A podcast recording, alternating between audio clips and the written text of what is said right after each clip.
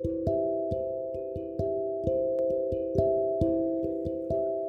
はようございます。お元気でしょうか？今日の聖書の時間となりました。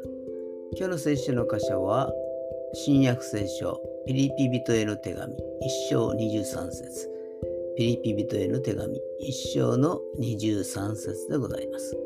お読みいたします。私はその2つのことの間で板挟みとなっています。私の願いは世を去ってキリストと共にいることです。その方がはるかに望ましいのです。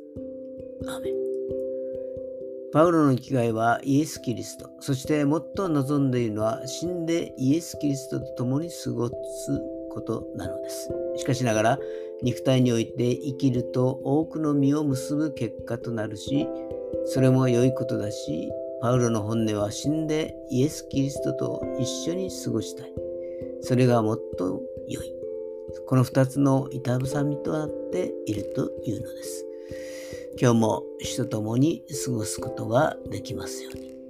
それでは今日という一日が皆さんにとって良き一日でありますように。よしーでした。